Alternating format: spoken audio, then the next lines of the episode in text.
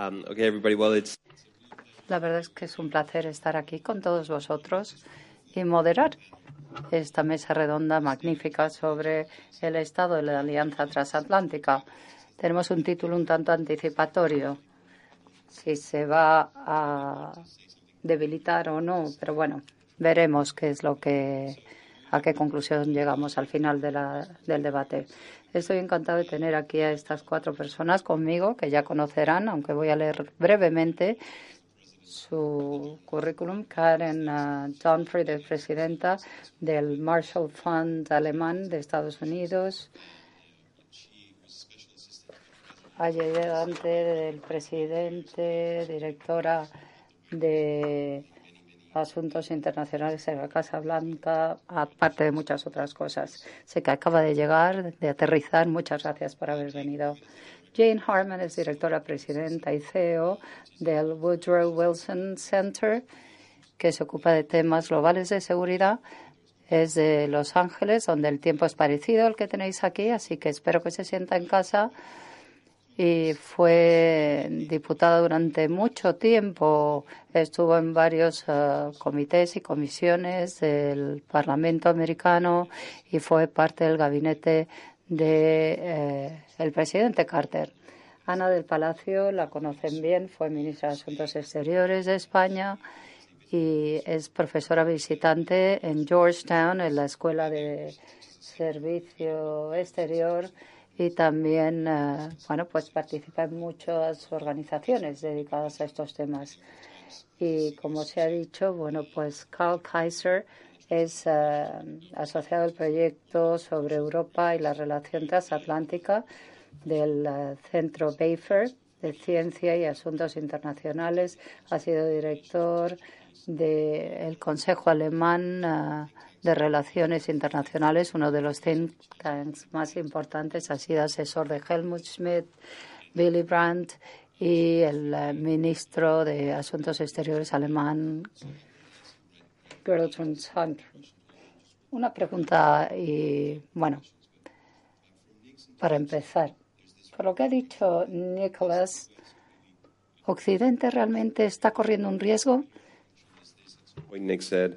¿Hasta qué punto es esto algo puntual y extraordinario y no podemos permitir que esta relación se estropee, se agríe?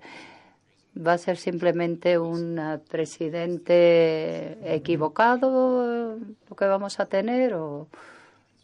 Bueno, yo creo que es una amenaza real y estructural.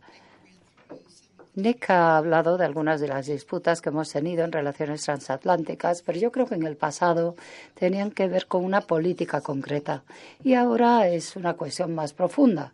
¿En qué tipo de mundo queremos vivir? ¿Qué tipo de orden mundial tenemos hoy? O sea que es más profundo. Bueno, en primer lugar, esa sala es maravillosa tanto dentro como fuera. Hay gente estupenda pero el tiempo, los árboles, la verdad es que esta institución es muy singular, muy especial. Nunca he visto un foro tan bonito, un auditorio tan bonito. Bueno, yo creo que sí que hay buenas noticias. Esta es la portada del Financial Times de hoy, donde aparece Theresa May ayer en Alemania visitando a Angela Merkel. Fue apoyarla en una serie de reuniones difíciles que tendrán hoy y todo eso ha llevado a una expresión de unidad por parte de Alemania. Un gobierno muy dividido, pero que apoya esta fortaleza en las relaciones entre Europa y el Reino Unido, independientemente de lo que ocurra con el resto del Brexit. O sea que hay algunas buenas noticias. En cuanto a lo estructural, yo diría que estructural significa modelo de negocio, pero también liderazgo. Y creo que la dimensión importante que falta y que Nicholas ha comentado es el liderazgo de Estados Unidos.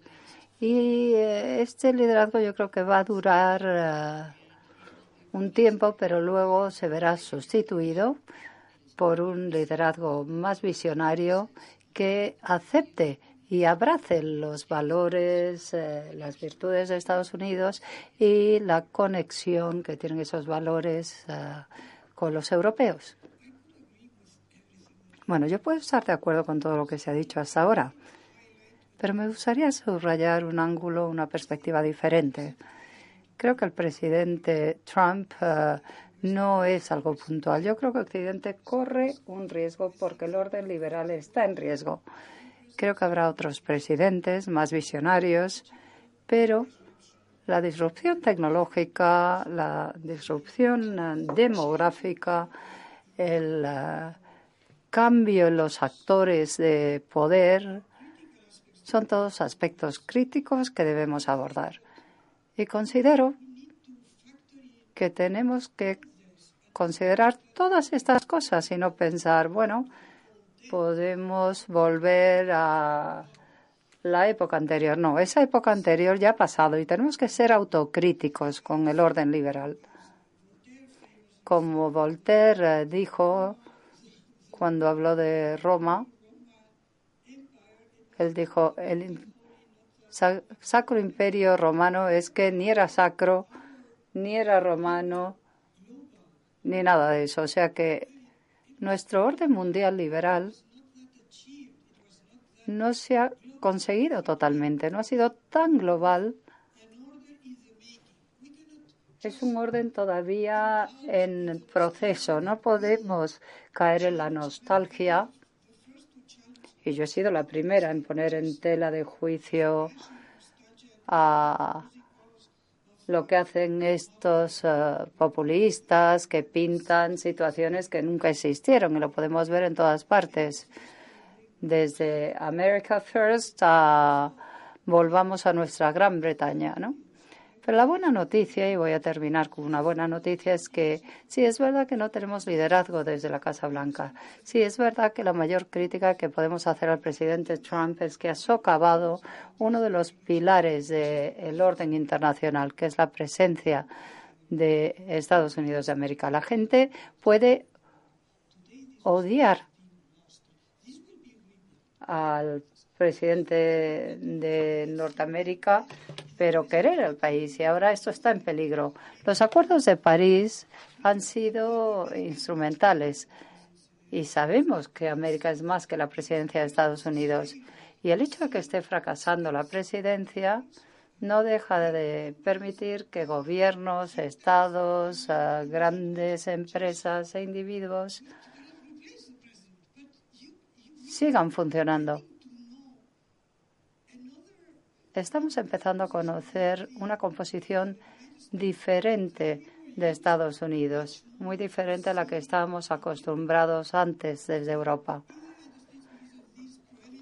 debido a ese papel uh, prominente que ha adquirido el presidente Trump. Bueno, ¿qué es Occidente? Occidente básicamente se centra alrededor de la relación atlántica de la civilización atlántica.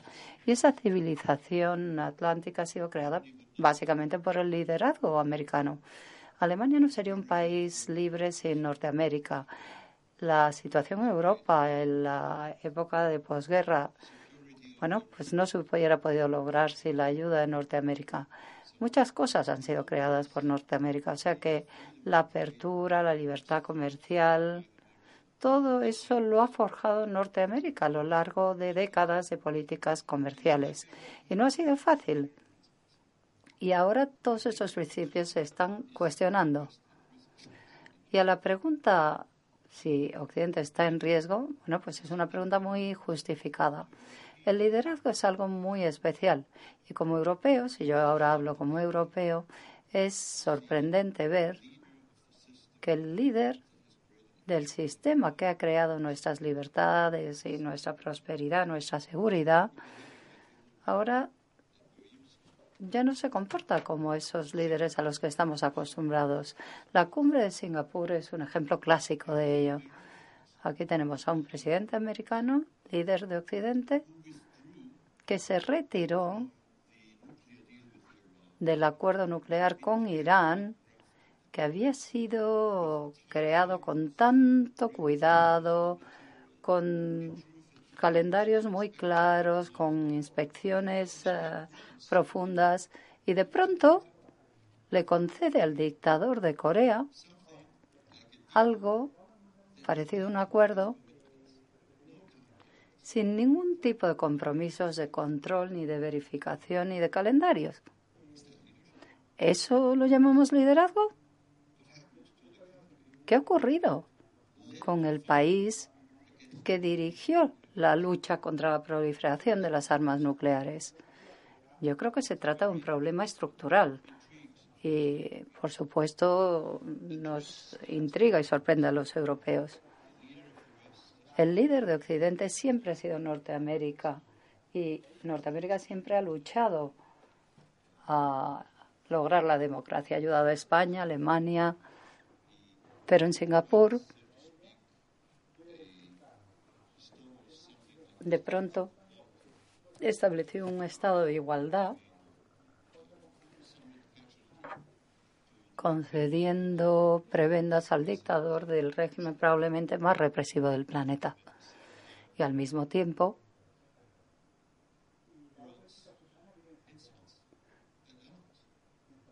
emite una serie de insultos a sus aliados o muestra signos uh, de escaquear el burto cuando los aliados tienen problemas. O sea que yo creo que es un problema profundo y lo cierto es que Trump no es lo único que hay en América, hay mucho más que Trump en Norteamérica. Y eso es lo que esperamos los europeos, es nuestra esperanza. Ahora hay que preguntarse cuáles son los elementos que se van a mantener, qué podemos hacer nosotros como europeos en nuestra interacción con esas partes de la sociedad americana que sigue creyendo en los valores que han dado lugar a nuestra prosperidad. Yo creo que esto es lo que debemos debatir aquí. Bueno, para intentar, bueno, hemos dicho que el título de este panel de esa mesa redonda es correcto, ¿no? Pero vamos a dar un paso atrás y le voy a preguntar a Karen cómo hemos llegado a esta situación, porque no solo es Trump, como decía Nick, lo vemos también en Europa y hablamos de esto ayer. Nos podemos quejar por muchas de estas cosas ahora.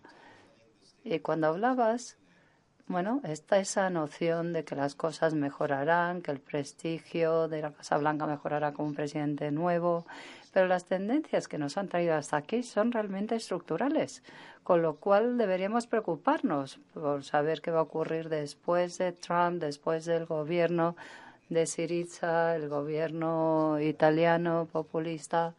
Yo creo que es muy importante saber cómo vamos a abordar todas estas cosas Ayer hablábamos de la economía en las sociedades occidentales y cómo ciertos grupos eh, se han visto afectados por procesos de transformación tecnológica de otro tipo. Hay comunidades, por ejemplo, en Estados Unidos donde los niños tienen menor esperanza de vida que sus padres y esto es algo que no veíamos desde la Segunda Guerra Mundial.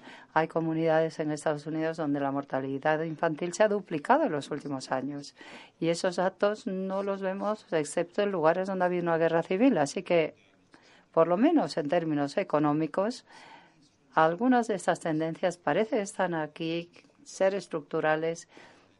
Pero bueno, Karen, yo sé que tienes una respuesta. ¿Nos puedes decir por qué el diagnóstico de esta fractura que vemos eh, en Europa y en Estados Unidos? Bueno, es de eso precisamente de lo que quería yo hablar. Trump no es la causa de todo esto, es el síntoma de unas grandes tendencias en Estados Unidos y en Europa. Y es un problema americano, pero también un problema transatlántico. Es importante el hecho de que sea un problema americano porque Estados Unidos ha sido el líder de este orden del que nos hemos beneficiado en los últimos años, pero ¿las raíces están en Estados Unidos? Sí, hay una desigualdad cada vez mayor en Estados Unidos. Hay muchos americanos que piensan que sus hijos no van a alcanzar su nivel de prosperidad y, por supuesto, no lo van a superar. Hay también la idea de que la identidad cultural está desapareciendo por toda la inmigración. Y todo esto conduce a una serie de reivindicaciones que Donald Trump sabe expresar muy bien. Hay mucha gente que las considera ofensivas, pero hay muchos votantes de Trump que comparten esas ah, reivindicaciones, ¿no?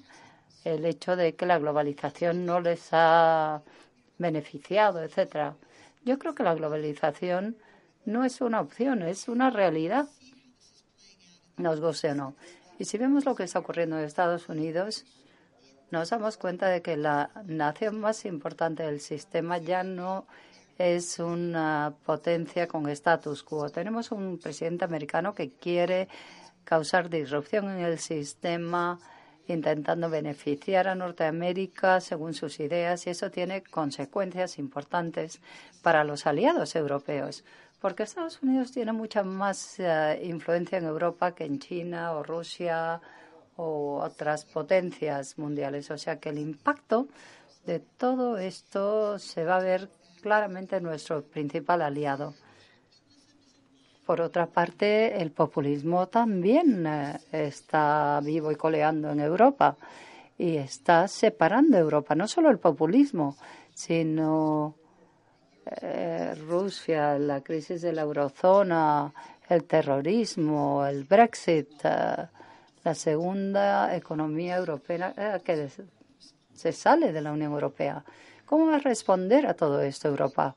Si vas a un país como Polonia, allí tienes la sensación de que ellos son los que tienen más impulso.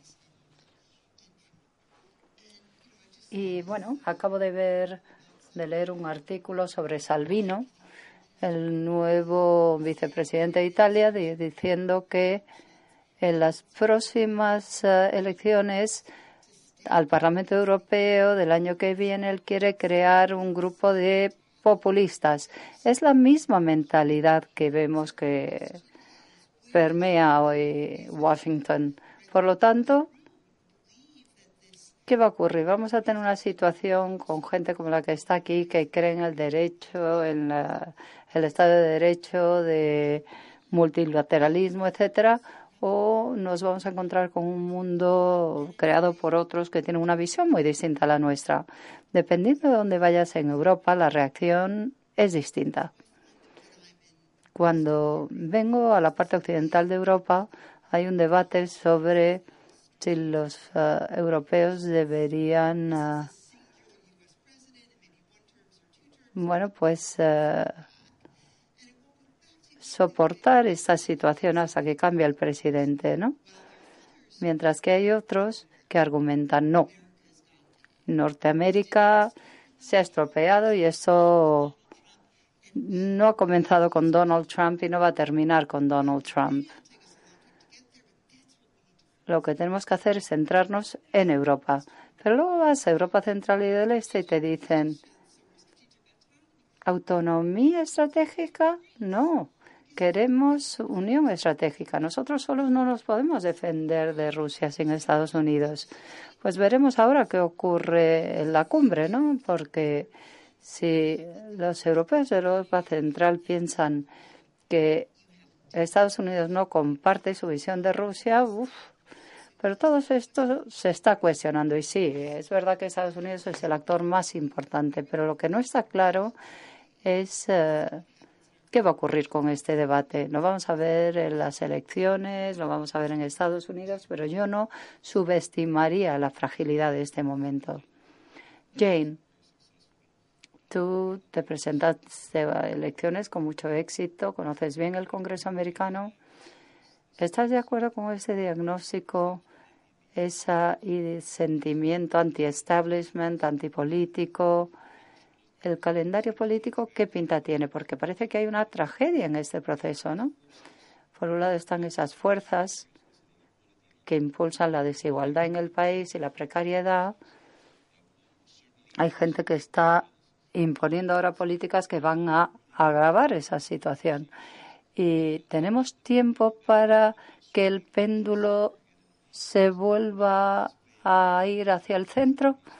¿Cómo ves tú que va a ocurrir en Estados Unidos, porque si no,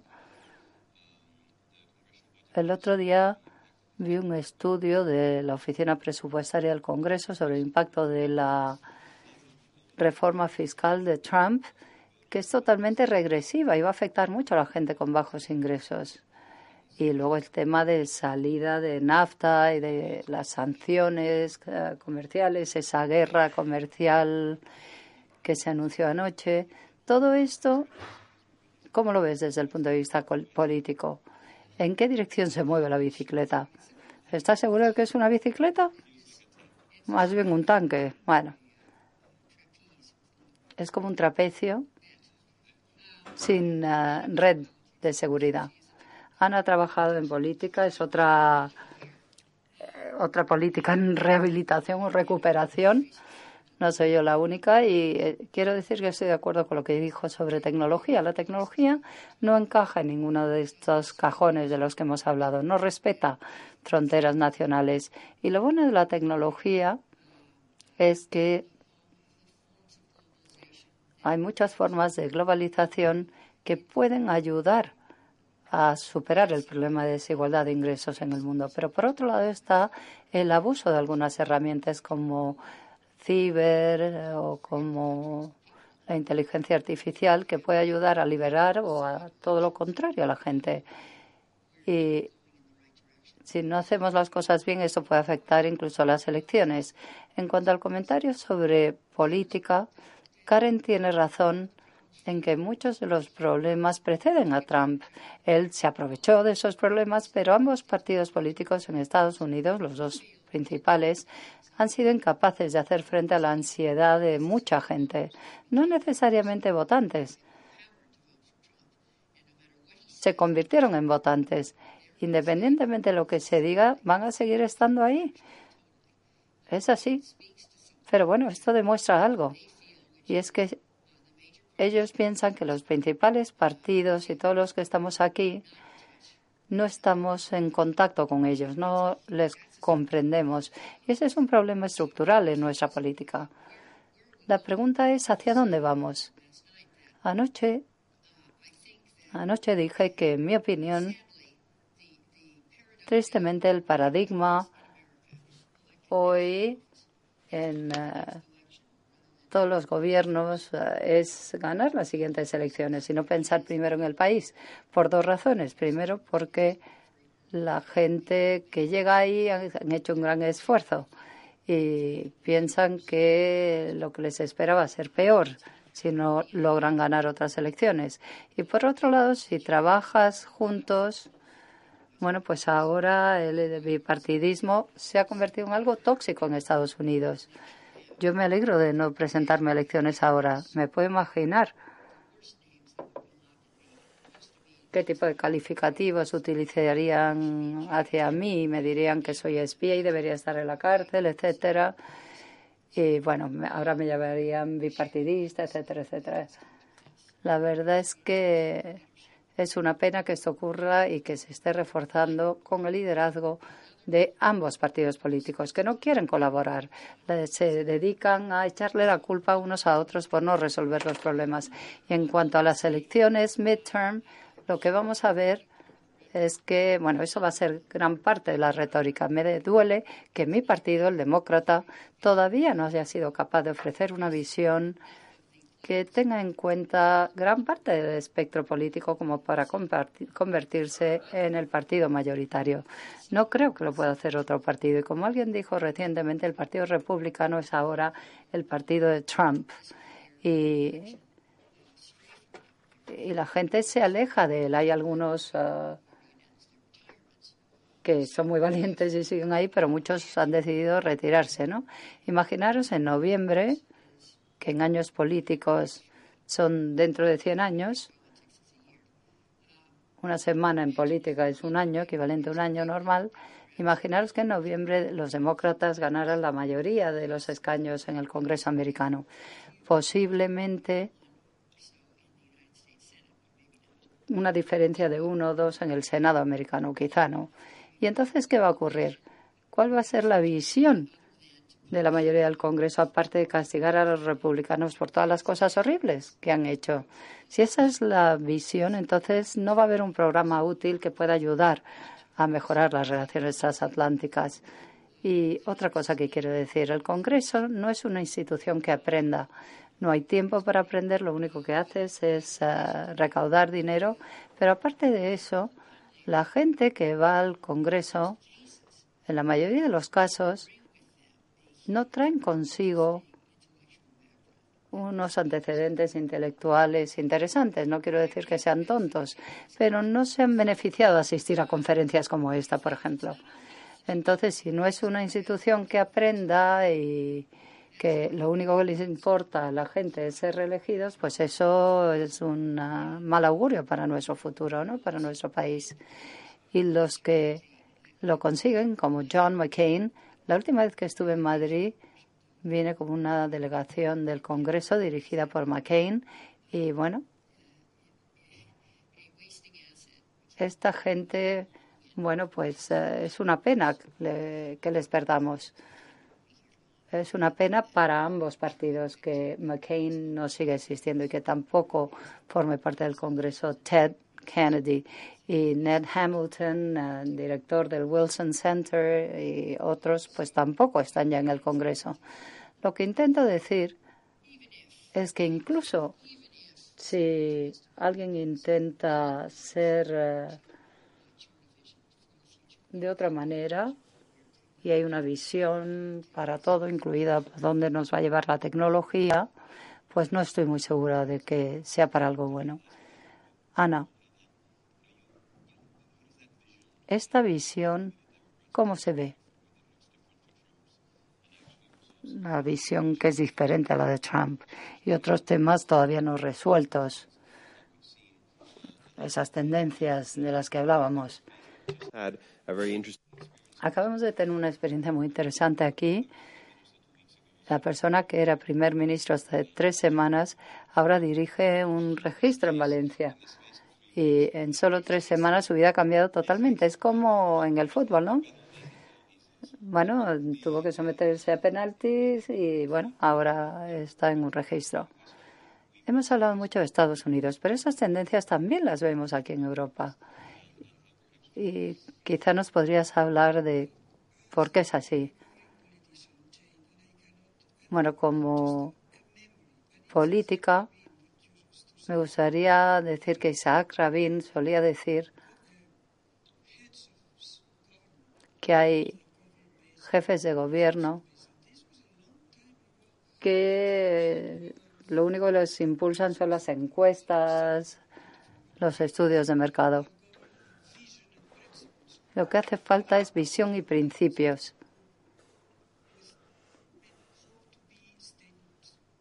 Los únicos que pueden ser eh, personas de Estado son esos. Los otros son oportunistas o populistas, como los llamamos ahora. Esto me recuerda a algo que me parece sorprendente. ¿Sabéis que Orban hace encuestas en todos los miembros de la Unión Europea cada tres meses? Encuestas sobre hacia dónde van las cosas y toma decisiones basadas en esos resultados. Esto en Hungría. Yo tengo una anécdota con Berlusconi muy interesante, pero no vamos a tener tiempo para contar anécdotas. Pero bueno, esto es relevante. ¿Qué podemos hacer? Bueno, yo creo que primero tenemos que ser realistas y no darle dianas fáciles al presidente Target. Por ejemplo, supongamos va a haber una reunión de la OTAN la semana que viene. Espero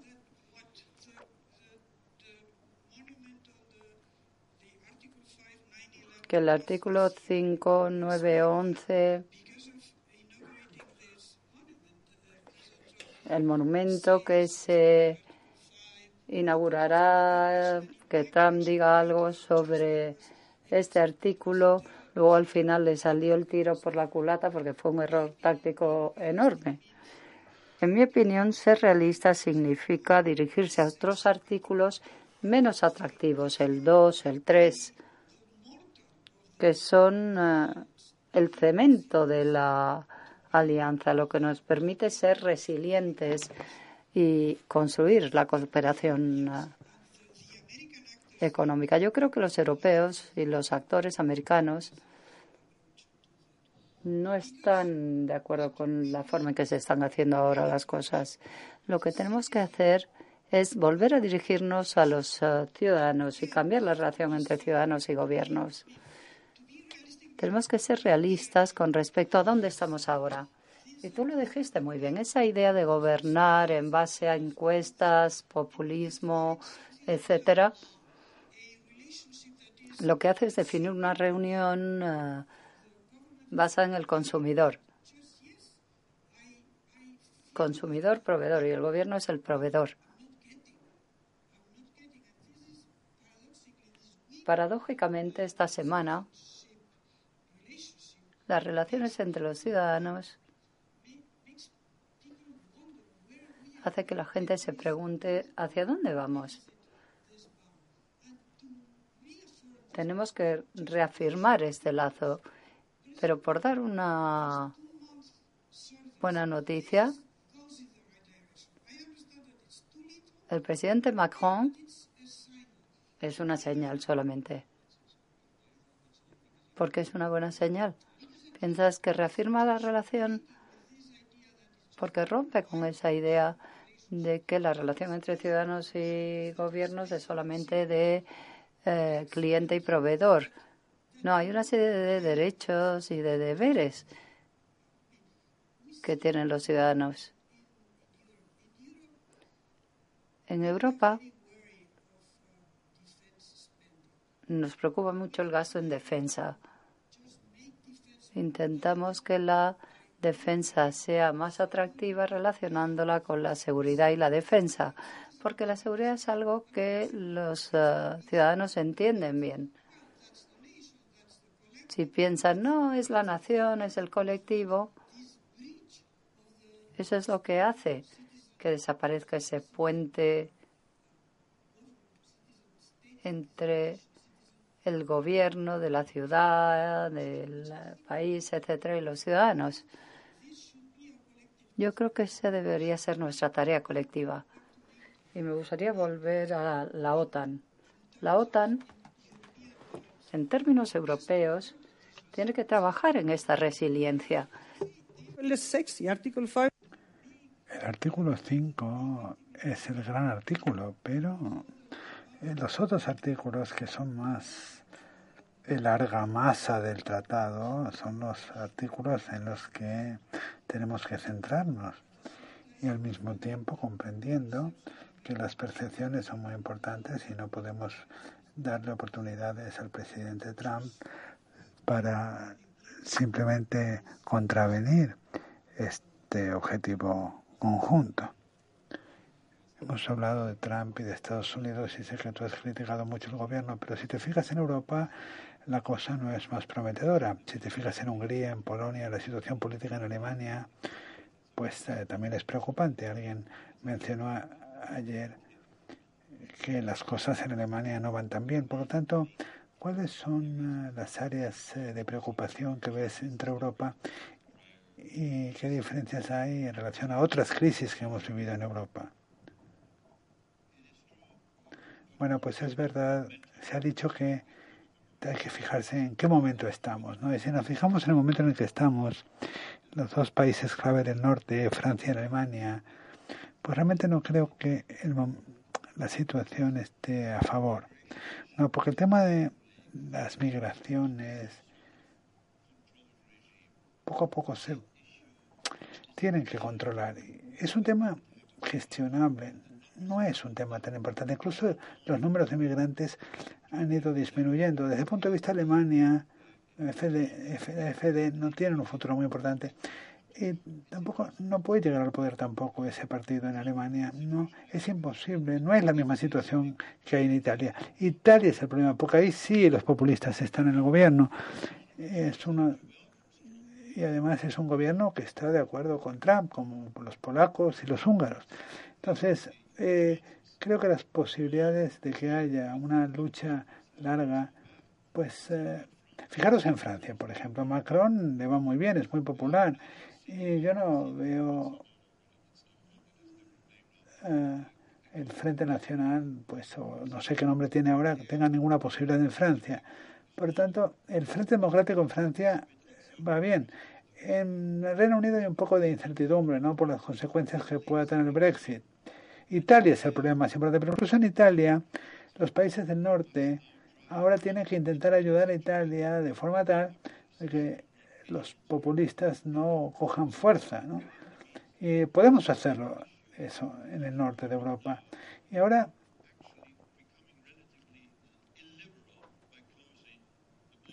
tenemos yo creo que si se cierran las fronteras, pues paradójicamente de esta forma se ayudarán a las fuerzas democráticas en Italia porque se debilitarán los argumentos de los populistas. Por lo tanto, parcialmente esto es una buena noticia.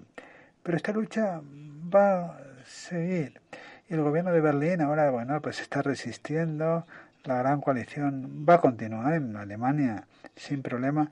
No hace falta decir que desde luego nuestros socios de Washington no son los mismos, pero eh, la posibilidad de que Europa se vaya cuestionando, pues existe, ¿verdad? por ejemplo, en el ámbito de la defensa.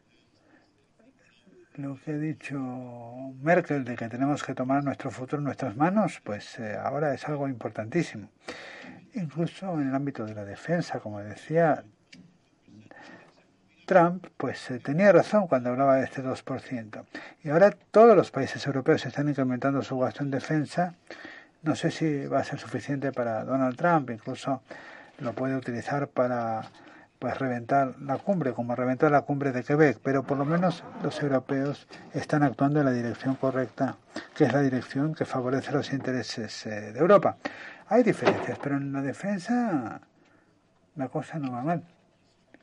Sí, ahora vamos, si empezamos a hablar de las soluciones y me gustaría preguntarle a Karen, eh,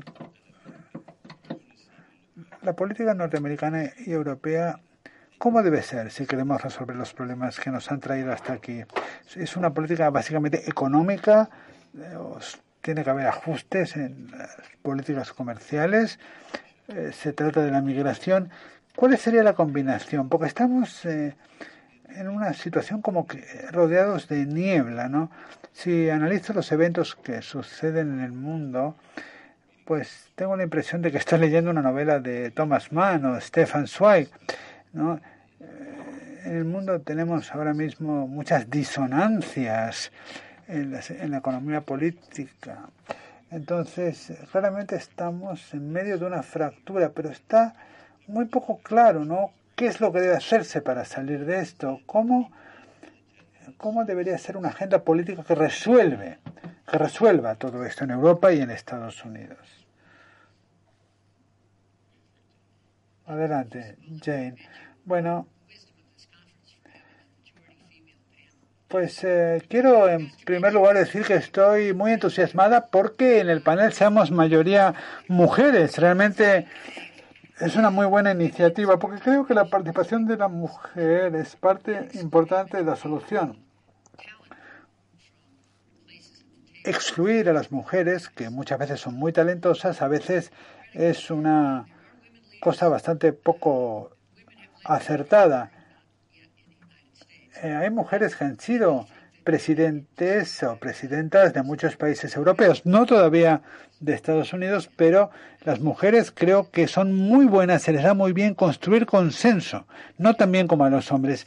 Y esto de alguna forma, estoy segura que va a ayudar a fomentar la cohesión. En Estados Unidos concretamente creo que la participación de la mujer es muy importante. Se ha dicho que Estados Unidos ya no tiene tres ramas del gobierno, solamente dos, el Ejecutivo y los tribunales. Y si la cosa va así, pues eh, nos quedaremos eh, solamente con el eh, Ejecutivo. Y esto es algo para lo cual, para, para solucionar todo esto, creo que la mujer tendría un papel muy importante. Ahora, dicho esto, ¿cuáles son las claves para un mejor futuro? Bueno, yo creo que una de ellas son eh, los comités de sabios y los think tanks, incluido el Consejo Atlántico, incluido la Universidad Kennedy. Estos son los lugares en los que hay un espacio político seguro, donde todos los puntos de vista pueden ser escuchados y la gente, de hecho, pueda añadir valor. sea, y, esto, pues, es algo importantísimo. Quiero preguntar algo. ¿Cómo nos aseguramos de que estos sitios que tú mencionas sean ah, diversos y a veces eh, sé que el centro Wilson sí lo es, pero a los otros les está costando mucho pues eh, tener una pluralidad de voces. Bueno, el centro Marshall lo está haciendo muy bien. Son amigos míos y están haciendo las cosas muy bien. Y la Universidad Kennedy también está haciendo las cosas muy bien. Nick allí es una estrella del rock en cuanto a todo lo que está haciendo. Y la escuela Kennedy también es una institución académica. Algunos son escuelas de política pública y otras eh, no lo son.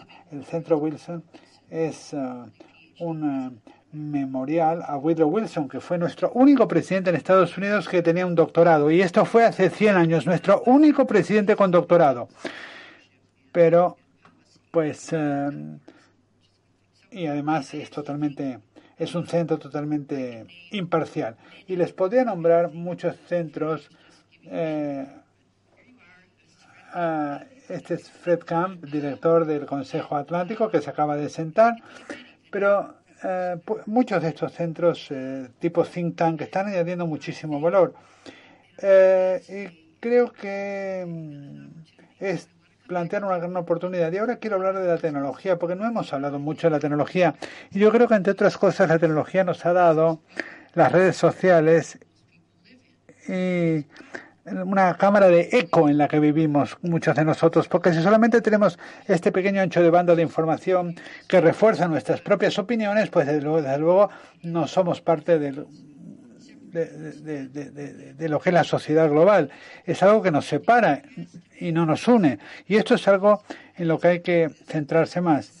Sé que este verano se va a desarrollar un grupo de estrategias sobre esta cuestión que se va a centrar precisamente en el tema de la tecnología. y, ah, y la tecnología creo que es algo que hay que aprovechar para producir cambio para mejor. Y, esto es algo que también eh, es importante. Y luego he hablado también de la mujer, que son parte de la solución y no del problema. Y luego también quiero comentar que yo no es que no crea en la estructura, pero creo que lo más importante es el liderazgo. Estados Unidos era fue una idea, no era una estructura, era una idea el terrorismo es una idea, una mala idea, desde luego. Hay que derrotar esta idea con una idea mejor. Alguien tiene, tiene que haber alguien, no, no solamente en Estados Unidos, en muchas partes, que tengan mejores ideas, ideas inclusivas y que abarquen pues soluciones a los problemas que se han planteado aquí. Una de ellas, una de, eh, una de ellas es la preocupación por el mercado de trabajo, otra es la desigualdad, otra es eh, las personas que tienen un aspecto distinto que nosotros, el miedo a la diferencia, y la cuarta es la religión. Y tiene que haber alguien, y desde luego cuando se fundó norteamericano, había, cuando se fundó Estados Unidos sí que había gente así, no fue perfecto, por, porque los negros, la población negra era un quinto de la población y no estaba incluida. Pero el concepto de libertad y de, y de y de persecución de la felicidad es una idea que, a la que no podemos renunciar. Todas las cosas que se han dicho tienen mucho sentido. Como norteamericana, yo lo que creo es que Estados Unidos va a tener el papel de hacer mucho daño en el futuro próximo. Y, ahora, si nos fijamos desde el punto de vista europeo, ¿cuál sería? Bueno, pues si Estados Unidos impulsa esta eh, relación y la lleva hasta el eh, precipicio, pues ¿qué podría suceder? ¿Y qué podríamos hacer?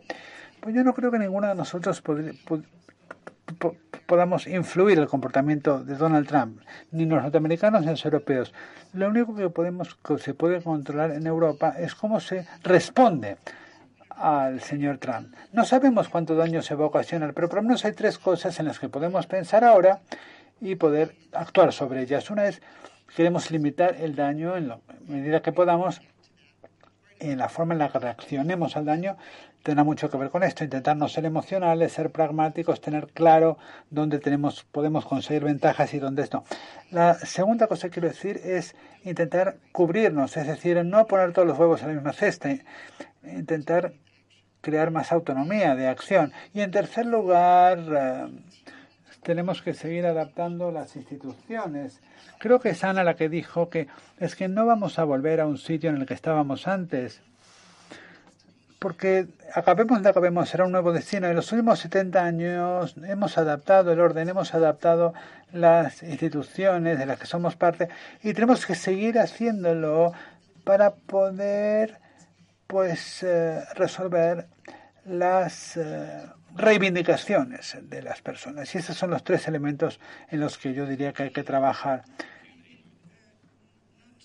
Bueno, yo no tengo ninguna solución concreta, pero hay dos cosas que quiero mencionar. En primer lugar, es que tenemos que repensar esta, este orden global liberal en sus cimientos, en la ilustración. Seguramente habéis leído muchos de vosotros el artículo de Henry Kissinger en Atlantic que dice que la ilustración la racionalidad va a ser sustituida por la racionalidad de la inteligencia artificial. Eso es un poco extremo, pero esto es lo que quiero decir cuando hablo de una disrupción tecnológica. Yo soy una persona que cree mucho en las instituciones, en las cajas de herramientas. Por lo tanto, yo creo que tiene que haber estructuras que permitan actuar. No podemos simplemente meternos en una forma desordenada. Yo creo que tenemos que replantearnos, porque no estamos hablando de una adaptación, tenemos que reformular las instituciones que están que fueron construidas después de la Segunda Guerra Mundial. Hoy por hoy, por ejemplo, el Banco Mundial, ¿no? El Banco Mundial, ¿cómo es posible que hoy en el Banco Mundial, en el Consejo del Banco Mundial, haya siete u ocho europeos y ahora tenemos dos africanos, pero hace un año o hace dos años había un africano y al incorporar dos africanos pensamos que hemos cumplido el expediente, pero no es así. Y hemos visto el banco, cómo se ha creado, por ejemplo, el Banco de Infraestructuras de China, por ejemplo. Eh, por lo tanto, si queremos mantener estas instituciones, que creo que hay que hacerlo, hay que reevaluarlas eh, y al mismo tiempo tenemos que comprender que nos hacen falta nuevas herramientas. ¿Por qué? Porque hay nuevos actores. Eh, el, derecho público internacional, eh, que es mi especialidad, pues va a tener que ser reformulado. Y esto, bueno, nosotros europeos insistimos en que todo sea legalmente vinculante. Y y este era un enfoque realista, pero este es un prototipo interesante de una caja de herramientas que es tan necesaria y tenemos simplemente que dar respuestas que de momento eh, en esta bueno pues en este tipo de épocas de tantos cambios tenemos que pensar ¿no? en todas estas cosas hay grandes pensadores tenemos que revisitar todo esto comprender que las que las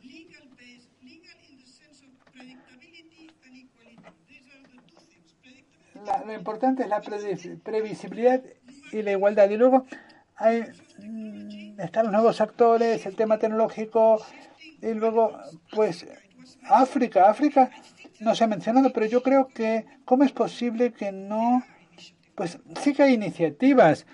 My other big criticism... Otra grande crítica que tengo del presidente Trump es la GSPOA, que es un prototipo, es una locura. Él ha firmado un prototipo, ha autorizado un prototipo,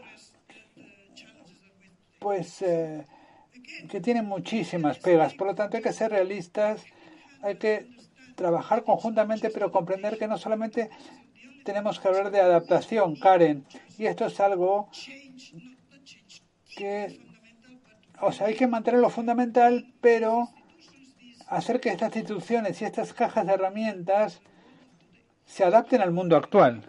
Sí, has planteado un tema muy importante porque eh, rápidamente entramos en los motores internos de todo esto y buscar causas estructurales y pensamos en Rusia, en China, pero también tenemos fuerzas domésticas y si nos fijamos en los últimos dos o tres años, mi tesis es que Donald Trump puede hacer incluso más daño que Putin desde dentro. Marine Le Pen hubiera hecho mucho más daño a la Unión Europea que cualquier otra amenaza externa a la que nos podamos enfrentar. O sea que lo que tú planteas que es la dimensión externa también, es muy importante, ¿no? Son uh, el fracaso del sistema internacional de integrar las distintas fuerzas que van surgiendo. Y otro aspecto es lo que he dicho antes, que es que creo que la relación entre el ciudadano y el colectivo tiene que cambiar. No podemos continuar de esta forma con, con este esquema proveedor-consumidor. Y por eso creo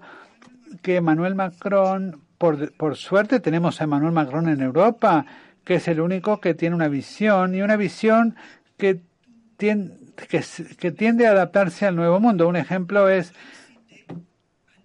el tema de, la, de, de, de, su defensa de lo laico. Él tiene realmente una especie de biblioteca en la cabeza y, y va habla de los habla con los obispos católicos y pues eh, les eh, ponen las ideas, las cosas sobre la mesa. Por lo tanto, hay noticias. Estoy de acuerdo con Carl en cuanto a su visión más optimista, especialmente en cuanto a, a los partidos que son tan monotemáticos contra la inmigración. Esto es algo que vamos a poder abordar, estoy segura. Estamos, estamos despojándonos de nuestros complejos y esto es otra cosa. Tenemos que decir, estos son nuestros intereses. A esto nos vincula la ley. Estos son, los estos son refugiados y estos son inmigrantes económicos. Y tenemos que reaccionar, pero ahí estamos, estamos en la brecha.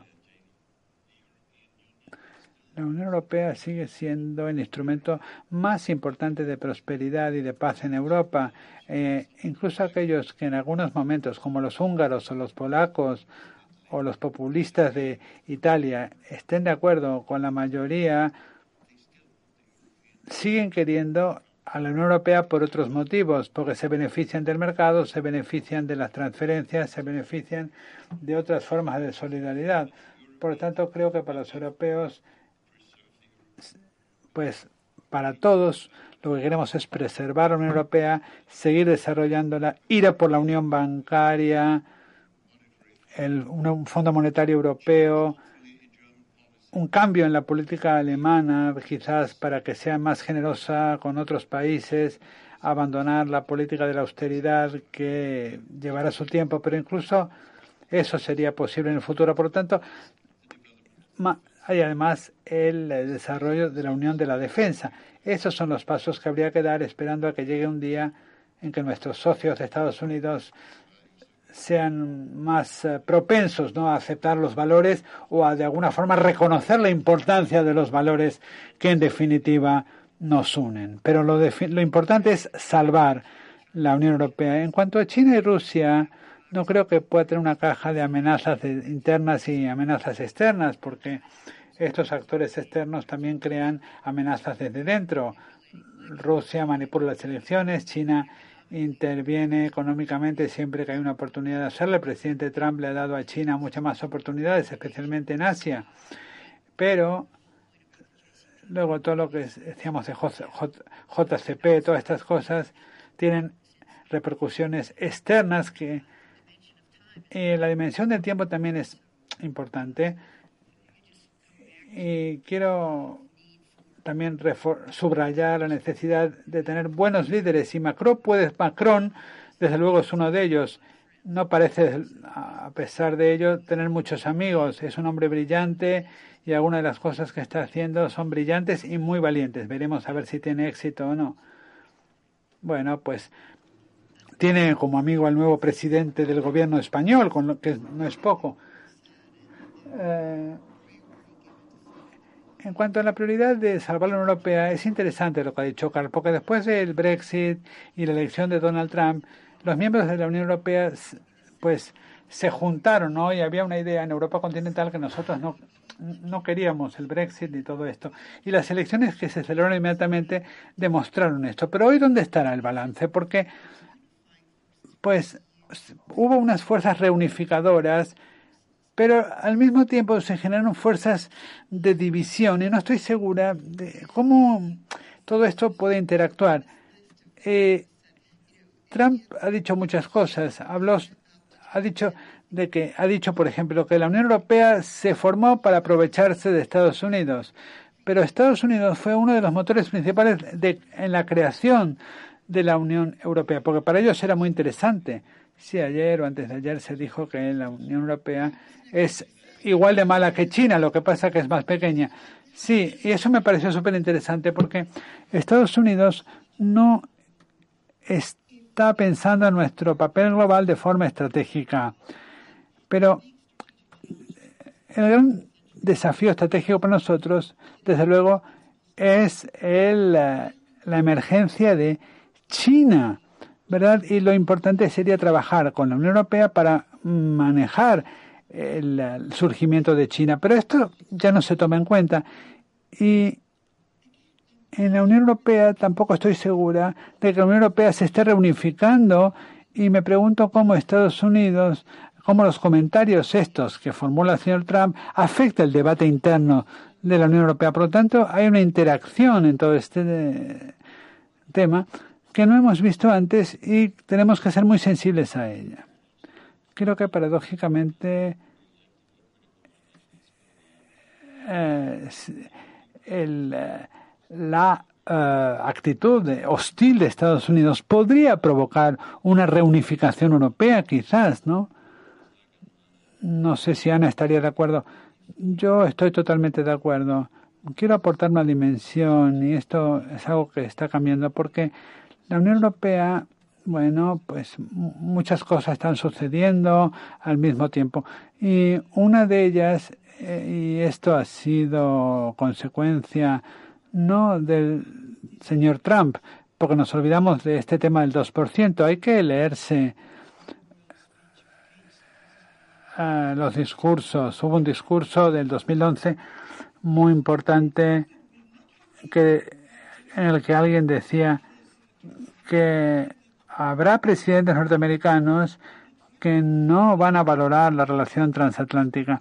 O sea que eh, no es algo nuevo, pero creo que en la Unión Europea estamos siendo cada vez más conscientes de que no estamos en el mismo mundo en el que estamos en 2002, en el que nos oponíamos a la dureza de los norteamericanos, ¿no? Como Europa, como contra, se veía Europa como un contrapeso de Estados Unidos. Nosotros más flexibles, ellos más duros, pero ahora creo que, pues, los europeos están entendiendo esta idea del poder más duro, ¿no? La seguridad y la defensa y los europeos ahora han vuelto a la idea de una Europa de naciones, que por cierto fue una frase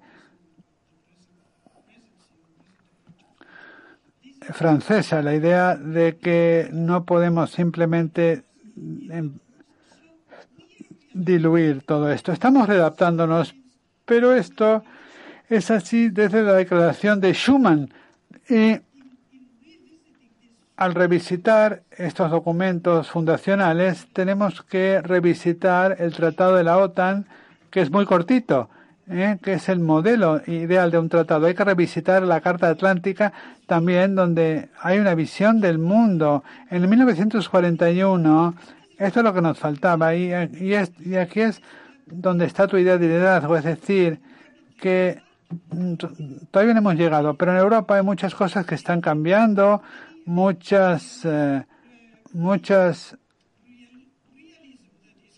eh, se vienen, se nos viene encima el realismo y Karl Kaiser puso de manifiesto el tema de las migraciones y hoy por hoy la gran brecha que tenemos en Europa, la brecha que realmente podría destrozar el proyecto europeo es la migración ni siquiera la economía, sino la migración. Y tenemos que ser conscientes de ello y tenemos que eh, superar esta idea del poder blando que realmente no sirve para nada. Tenemos que comprender mejor dónde estamos y quiénes somos y paradójicamente cambiar mm, la narrativa de la Unión Europea antes era paz, paz, paz. Y la Unión Europea es el proyecto más conseguido de la posguerra, donde la prosperidad era una forma de alcanzar la paz. La prosperidad nunca fue un fin en sí mismo, y esto lo dice claramente la carta. El problema es que los europeos hemos perdido este recuerdo y esta idea del consumidor frente al proveedor. La Unión Europea tenía que ver con la prosperidad y cuando estalló la crisis no se podía sacar más prosperidad de la Unión Europea y por lo tanto nos quedamos perdidos en esta narrativa porque estas, estas críticas del poder blando tenían mucho que ver con la prosperidad. No es suficiente ser, el, lo importante es ser el, la potencia económica más grande. Pero el tema es que en la Unión Europea siempre ah, se toman decisiones a última hora y hay que comprenderlo. Es un milagro que estemos donde estamos y solemos olvidarnos de ello.